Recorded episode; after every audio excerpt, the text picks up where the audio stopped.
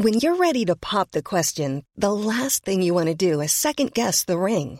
At Bluenile.com, you can design a one of a kind ring with the ease and convenience of shopping online. Choose your diamond and setting. When you find the one, you'll get it delivered right to your door. Go to Bluenile.com and use promo code LISTEN to get $50 off your purchase of $500 or more. That's code LISTEN at Bluenile.com for $50 off your purchase.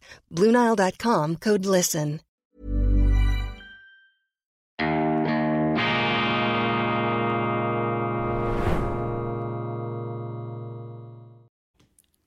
Grüezi miteinander, ganz herzlich willkommen und einen wunderschönen guten Morgen, meine sehr verehrten Damen und Herren, liebe Freunde, vor allem in Deutschland und in Österreich. Ich begrüße Sie aus dem Institut für fortgeschrittene Gegenwartskunde und angewandte konservative Studien zur internationalen Ausgabe von Weltwoche Daily, die andere Sicht, unabhängig, kritisch, gut gelaunt am Donnerstag, dem 14. September 2023. Optimismus ist Pflicht, Zuversicht ist die einzig mir bekannte rationale Grundeinstellung zum Leben. Es ist ja ein unglaubliches Wunder, dass wir überhaupt existieren. Man muss sich das immer wieder in Erinnerung rufen. Jeder Einzeller ist der Triumph des Lebens über den Tod und wir sind gefordert, wir sind aufgerufen, das Beste aus diesem Geschenk zu machen.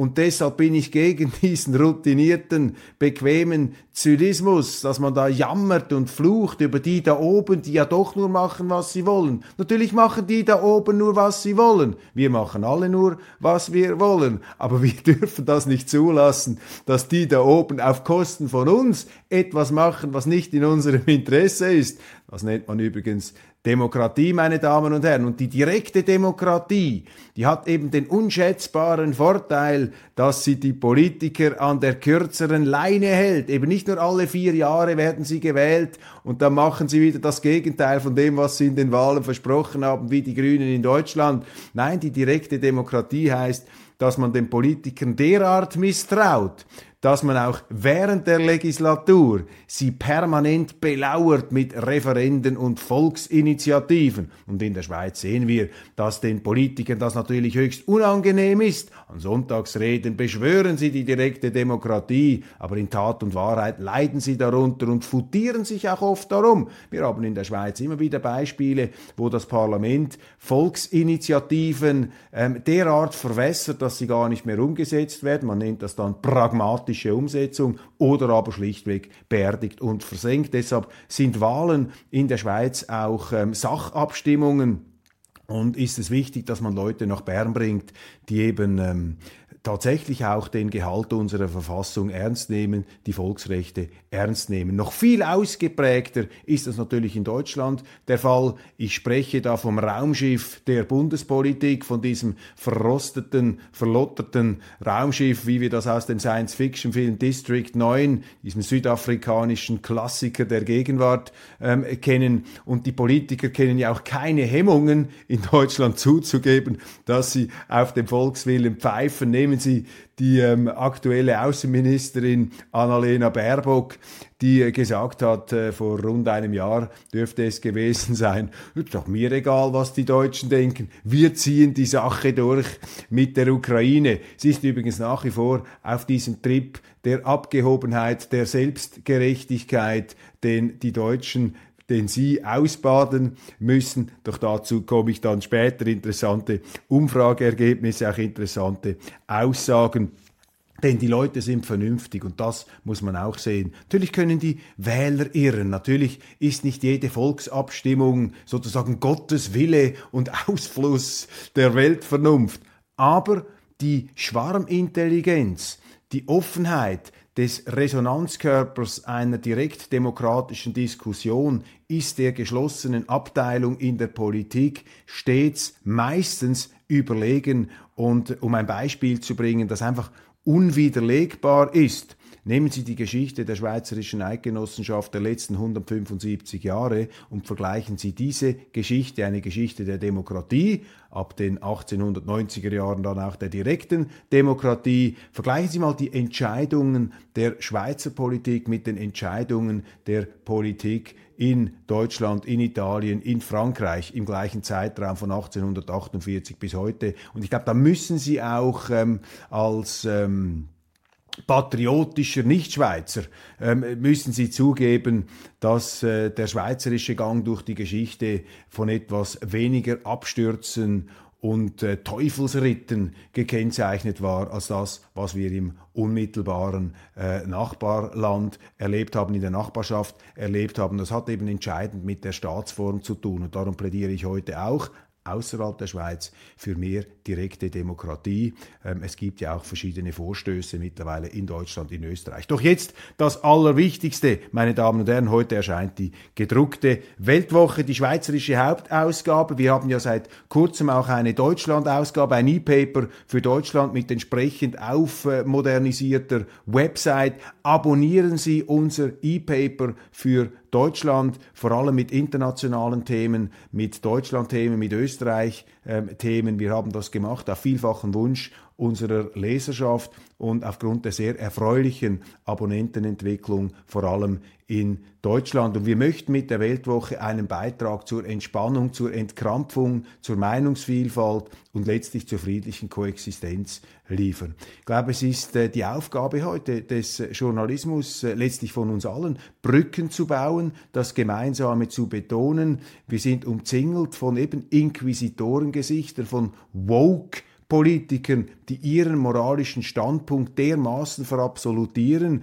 die Konflikte nicht lösen wollen, sondern die Konflikte zu Kreuzzügen aufblasen, da muss man dagegenhalten. Und die Titelgeschichte der aktuellen schweizerischen gedruckten Hauptausgabe trägt äh, dieser ähm, Motivation, dieser publizistischen Motivation Rechnung. China strebt nach Harmonie, der antike Weise Konfuzius prägt Xi Jinpings Reich. Professor Daniel Bell im Gespräch mit Urs Geriger.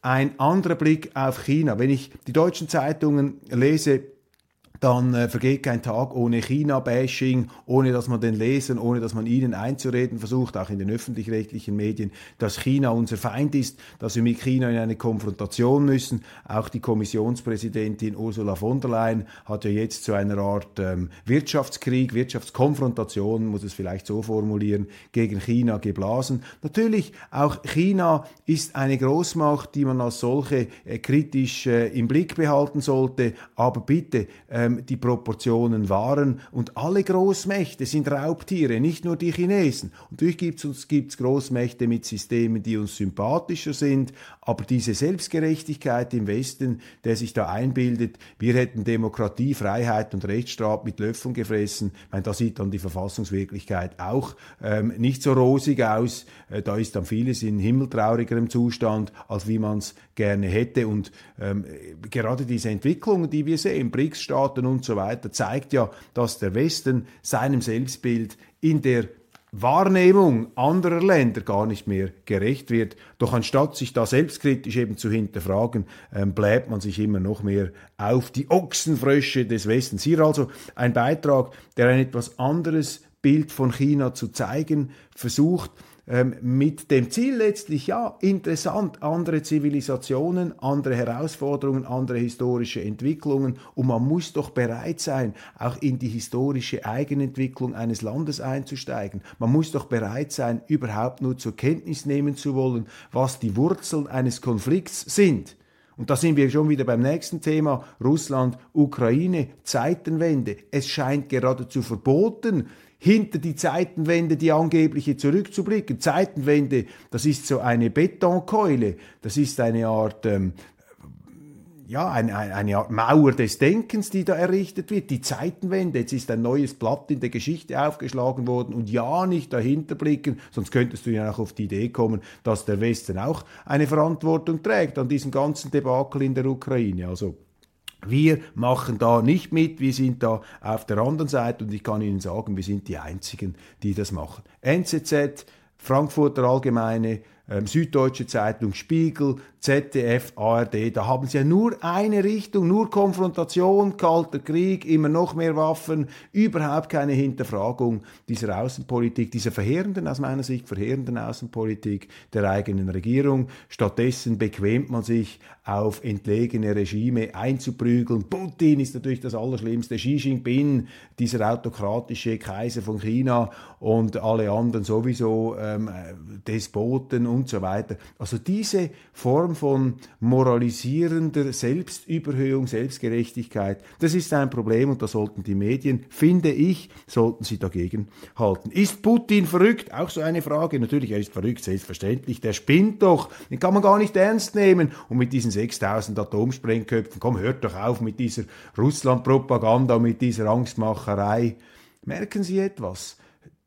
Der Westen im Schlafwandelmodus. Und ist Putin verrückt? Das ist die Fragestellung von John Mearsheimer und Sebastian Rosato. Und sie sagen, nein, er ist nicht verrückt. Aus russischer Sicht handelt Putin rational. Das alleine auszusprechen, könnte einem vermutlich in Deutschland schon fast hinter, hinter Gitter bringen oder ins Visier ähm, dieses äh, Oberzensors und ähm, Oberaufsehers, da dieses, dieses Gesinnungswächters Jan Böhmermann, den Sie übrigens mit Ihren Zwangsgebühren finanzieren. Aber in der Weltwoche können eben solche Gedanken ausgesprochen werden, können solche Fragen noch gestellt werden, in einer Atmosphäre, wo niemand Angst haben muss, seine Meinung zu sagen. Das also die neue Ausgabe äh, die schweizerische und die internationale bzw. die Deutschland-Ausgabe, das E-Paper, das erscheint dann am Freitag, werde ich dann ebenfalls noch darauf hinweisen. Von der Leyen's letzte Rede zur Lage der Nation am 13. September vor den EU-Neuwahlen. Diese Rede war ein Flop. Ich habe sie analysieren lassen von unserem Analysten, von unserem Chefökonomen Hans Kaufmann, der da unbestechlich äh, die äh, Punkte zusammenfasst. Wir werden das auch auf Weltwoche Online vortragen. Was sind die wichtigsten Punkte? Aufzählen neuer Gesetzesakte, zum Beispiel der Netto Zero Industry Act äh, oder der Critical Materials Akt oder der Ruf nach neuen Finanzmitteln für die EU-Industriepolitik. Das ist ein Einstieg in die Planwirtschaft ohne Plan.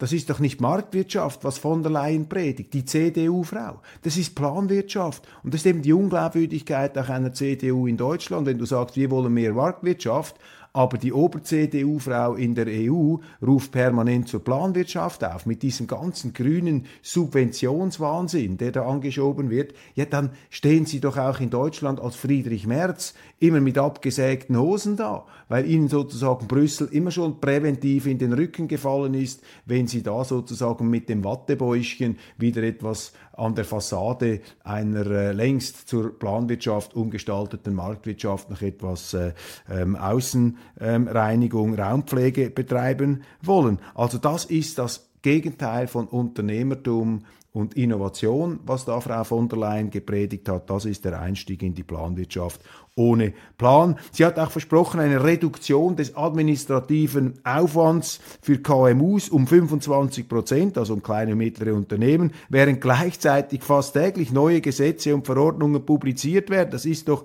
unglaubwürdig und die Meinung, dass die EU im Bereich Digitalisierung und der künstlichen Intelligenz zur Weltspitze aufgeschlossen habe. Das ist doch eine Illusion. Das stimmt nicht. Das hat fast schon einen sowjetischen Charakter, was da von, vom Himmel herunter versprochen wird. Unglaublich surreal, surreal, was da passiert. Ein selbstherrlicher Rückblick an der Realität vorbei. Die desolate Wirtschaftslage, die ungezügelte Immigration, die Staatsverschuldung, die Verlotterung der Infrastruktur und die fragile Energieversorgung wurden weitgehend ausgeblendet. Von der Leyen beklagte unfaire Handels- und Subventionspraktiken im Ausland. Dabei war es die EU selbst, die den globalen Subventionskrieg ausgelöst hat. Von der Leyen glaubt, dass die EU-Kommission 90 Prozent ihrer Ziele erreicht habe, aber das ist doch nicht die Frage. Entscheidend ist doch, ob diese Vorhaben, Vorgaben und Umsetzungen den Bedürfnissen der Bevölkerung entsprechen und deren Wohlstand fördert. Und das ist eben nicht der Fall. Misswirtschaft der Politik sowie die inflationstreibende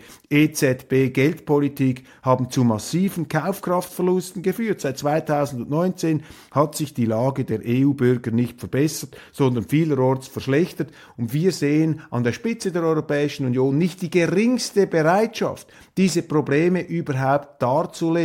Also hier haben wir es auch mit institutionalisierter Unehrlichkeit zu tun, meine Damen und Herren. Da wird Ihnen doch nicht reiner Wein eingeschenkt. Die, Vergemeinschaftung der EU-Schulden in Form einer eigenen Anleiheemission oder mehreren Anleiheemissionen von letztlich wohl gegen 1000 Milliarden Euro und die Fehleinschätzungen der Zinsentwicklung werden zu milliardenschweren Nachfinanzierungen führen, analysiert Hans Kaufmann. Woher von der Leyen die fehlenden Gelder beschaffen will, zumal die Mitgliedstaaten nicht gewillt sind, höhere Beitragssätze zu akzeptieren, wurde nicht offengelegt. Schauen wir uns die Kernforderungen dieser Rede an. Es handelt sich um deren fünf. Erstens unbeschränkter Zugang der Ukraine zum EU-Binnenmarkt. Nebst den Milliarden 12 Milliarden 2023 und weiteren 50 Milliarden in den nächsten vier Jahren. Und Rüstungshilfen soll der EU-Binnenmarkt für einen unbeschränkten Zugang der Ukraine geöffnet werden. Zweitens Abschöpfung von Übergewinnen der Stromerzeuger. Die EU-Kommissionspräsidentin will mehr als 140 Milliarden Euro Gewinne abschöpfen. Die Produzenten von Atom, Kohle und Ökostrom unlängst dank den hohen Marktpreisen für Strom erzielen konnten. Ihr ist wohl nicht bewusst, dass viele dieser Elektrizitätswerke der öffentlichen Hand gehören und mit diesen Gewinnabschöpfungen die Mittel für die notwendigen Investitionen der Energiewirtschaft beschnitten werden. Drittens, wohl als Gegenprojekt zum chinesischen chinesischen Seitenstraßenprojekt will sich die EU an einer direkten Verbindung zwischen Indien, dem arabischen Golf und Europa beteiligen. Mit einer neuen Eisenbahnlinie soll der Verkehr zwischen Indien und Europa um 40 Prozent beschleunigt werden. Dazu kommen Stromkabelverbindungen und Pipelines. Warnungen vor China-Abhängigkeit. Und fünftens, statt das Erreichte zu konsolidieren, träumt von der Leyen von der Ausweitung der EU.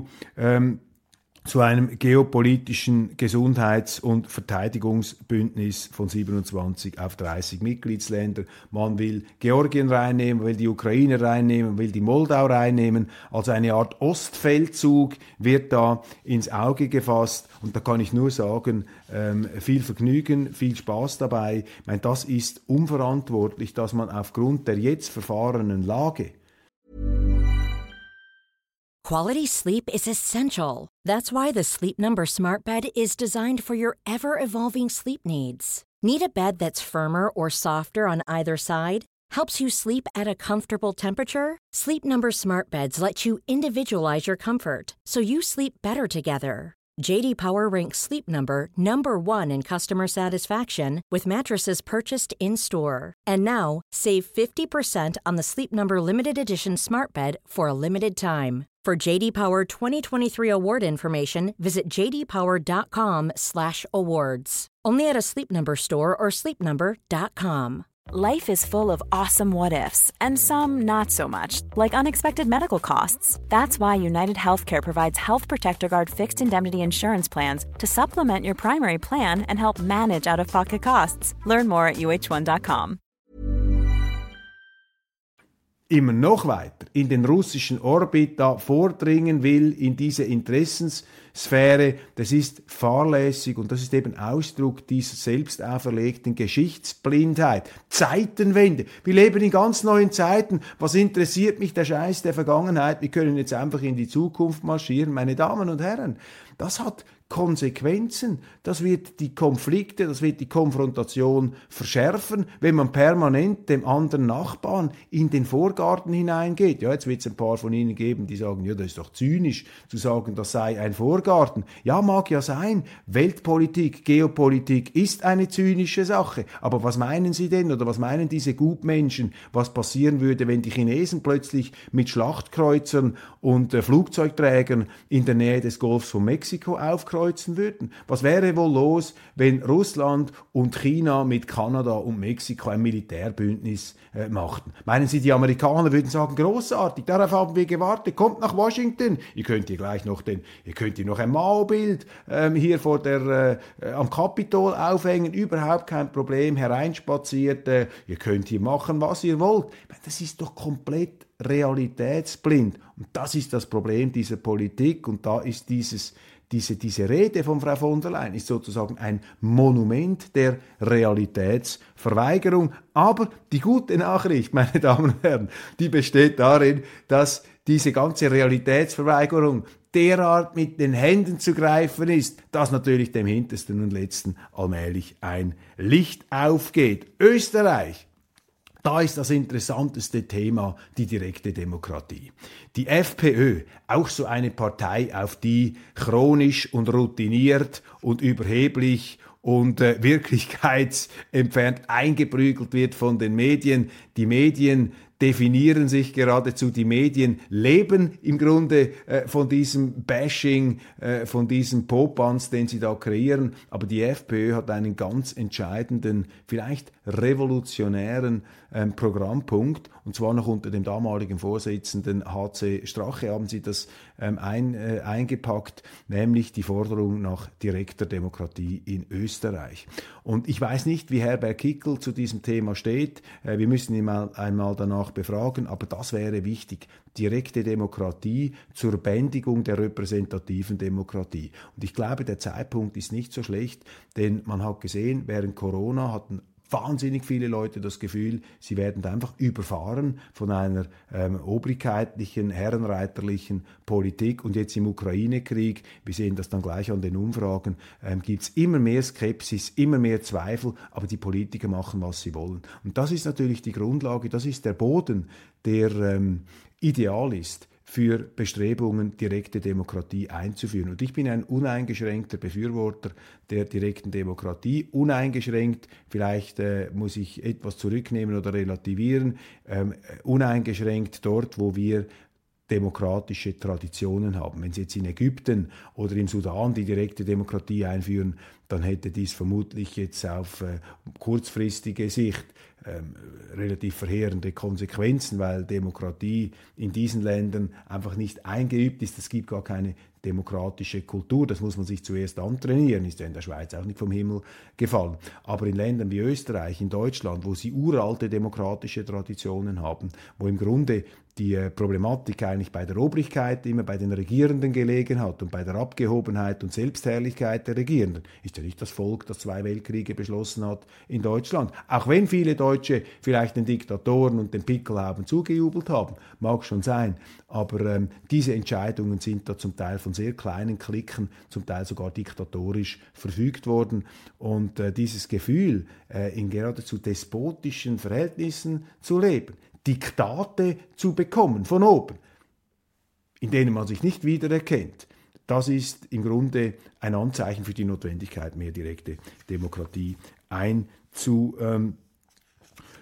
Dann hat mir noch ein ähm, ein Deutscher, der in der Schweiz lebt, geschrieben, ich müsse vielleicht aufpassen, die Investitionen in den Osten so hoch zu jubeln. Ich glaube, das habe auch sehr viel mit, ähm, mit Subventionen zu tun und diese Meldung des Spiegel, die ich gestern gebracht habe, könnte auch darauf abgezirkelt sein, den Leuten da etwas Sand in die Augen zu streuen. Egal wie lange es dauert, hat Außenministerin Baerbock in Kiew gesagt, egal wie lange es dauert, wir Deutsche, wir zahlen für euch, wir liefern euch Waffen, wir stehen an eurer Seite. Das sind die Aussagen, die Bekräftigungen der Außenministerin der Grünen in Kiew gegenüber ihren Gesprächspartnern.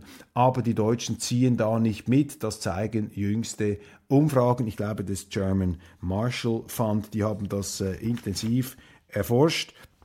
Und sie kommen zum Schluss, dass immer mehr Deutsche immer größere Zweifel haben an dieser Nibelungentreue zu dieser Kriegsstrategie der Amerikaner und der Regierung in Kiew. Und wissen Sie, was ich als Außenstehender äh, stoßend finde und was mich als Deutscher richtiggehend aufregen würde, ist diese Respektlosigkeit der Regierung in Kiew, wie sie da die Deutschen und auch die deutschen Politiker behandeln. Man hat ja den Bundespräsidenten Steinmeier da auch mal äh, einen Nasenstüber versetzt. Und jetzt auch wieder, wie man sich da einfach auf den Standpunkt einer Selbstverständlichkeit äh, stellt, in dem Sinn, ja, die Deutschen sollen doch jetzt diese Marschflugkörper Taurus liefern. Selbstverständlich, ihr müsst jetzt wieder Waffen gegen Russland liefern.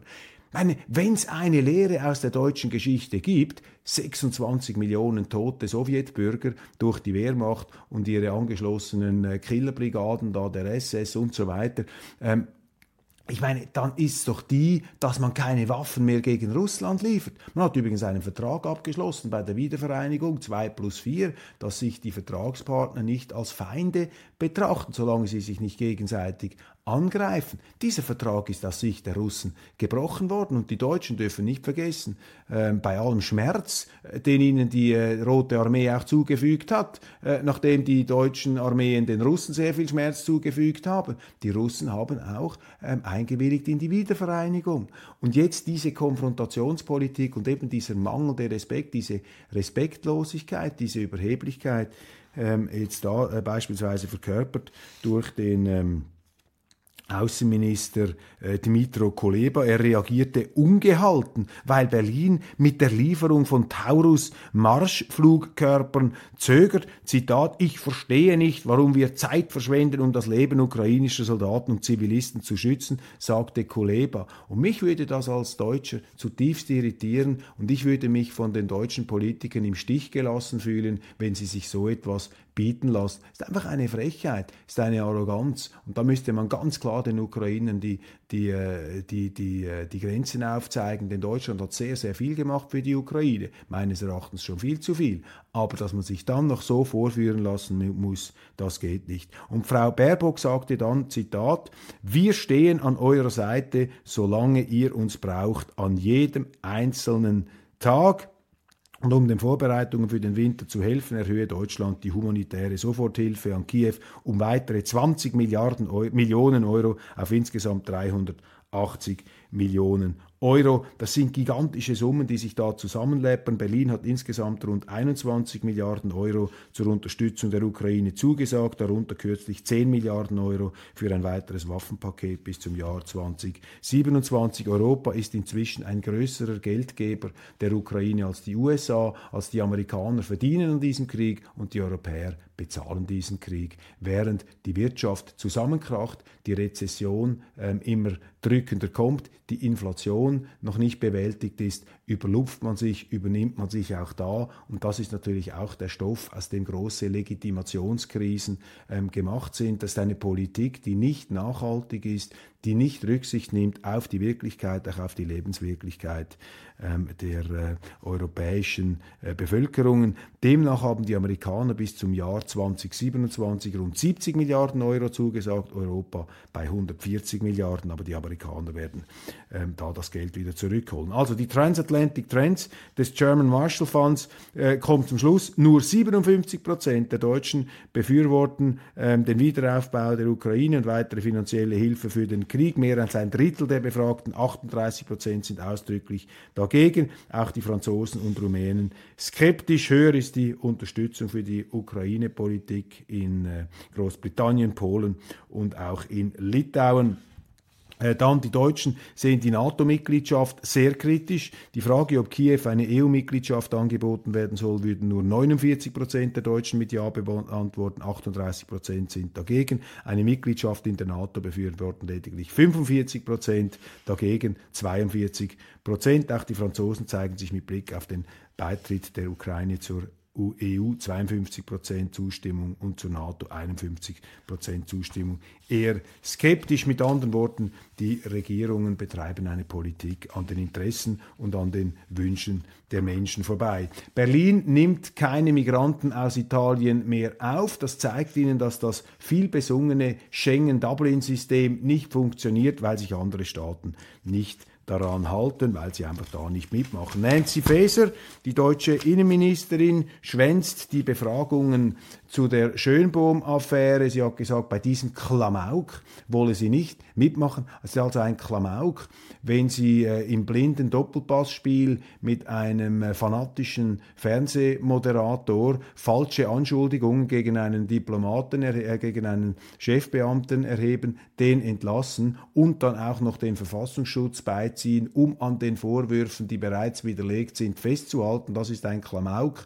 Wenn ein Parlament das aufklären will, das zeigt ihnen die ganze Selbstherrlichkeit und auch Parlamentsverachtung dieser linken Politiker heute. Da ist Frau Faeser nur ein Beispiel, wenn auch ein ziemlich krasses. Derweil kein Tag ohne neue juristische Schritte gegen die AfD. Nun kommt Björn Höcke vor Gericht wegen angeblichem NS-Vokabular. Alles für Deutschland. Also wenn man sagt, alles für Deutschland, dann sei das nationalsozialistisches Vokabular. Nehmen Sie es mir nicht übel als Schweizer äh, von außen betrachtet, der sich da nicht in diese Minenfelder hineinbegeben will, in diese Minenfelder der auch Hysterie, der bewusst geschürten Hysterie. Da kann man nur noch den Kopf schütteln. Also wenn alles für Deutschland jetzt sozusagen auf alle Zeiten hinaus verseucht sein soll, eine Nazi-Parole sein soll, also meine, dann hat Deutschland, die deutsche Politik wirklich keine größeren Sorgen äh, mehr, wenn man so etwas herbeiwirkt. Und das ist doch offensichtlich, ich glaube jetzt auch für Leute,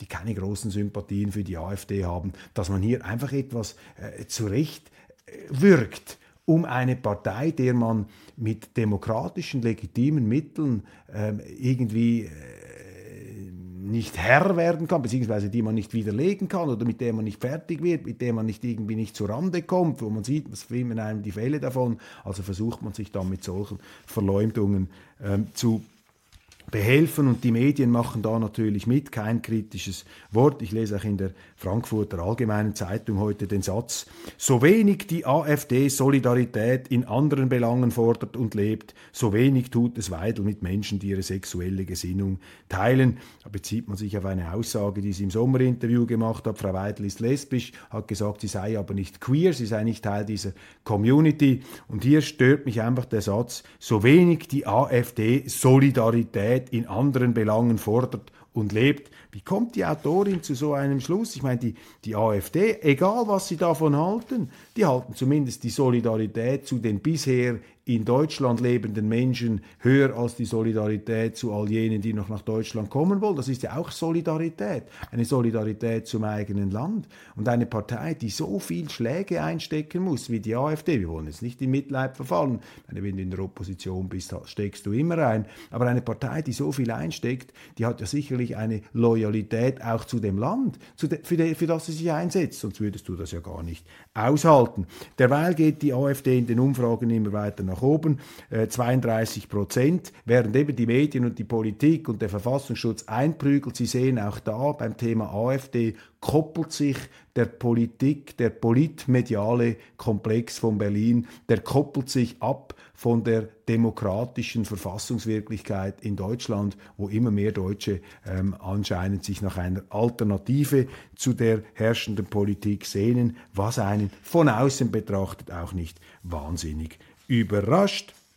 Und äh, ja, das äh, ist äh, schon der Schlusspunkt der heutigen Sendung, meine Damen und Herren. Die Zeit schreitet voran. Ich will Ihnen nicht noch mehr Zeit rauben. Vielen, vielen herzlichen Dank für die Aufmerksamkeit. Abonnieren Sie unsere App. Ähm, gehen Sie in den App Store Weltwoche Deutschland, unser E-Paper, der digitale Frischluft aus den Bergen, der wohlwollende Blick aus der Schweiz, die qualifizierte Ahnungslosigkeit des Außenstehenden, nicht unkritisch, aber wohlwollend. Das ist hier der entscheidende Punkt. Und am Ende ausgerichtet friedliche Koexistenz, mehr Verständnis schaffen, aber eben nicht schönreden der Wirklichkeit, auch die Abgründe hier ähm, ausleuchten. Nur so äh, kann man die Probleme lösen. Machen Sie es gut. Vielen herzlichen Dank für die, ähm, für die Treue, dass Sie hier dabei sind und ich freue mich schon auf morgen, wenn wir uns wiedersehen.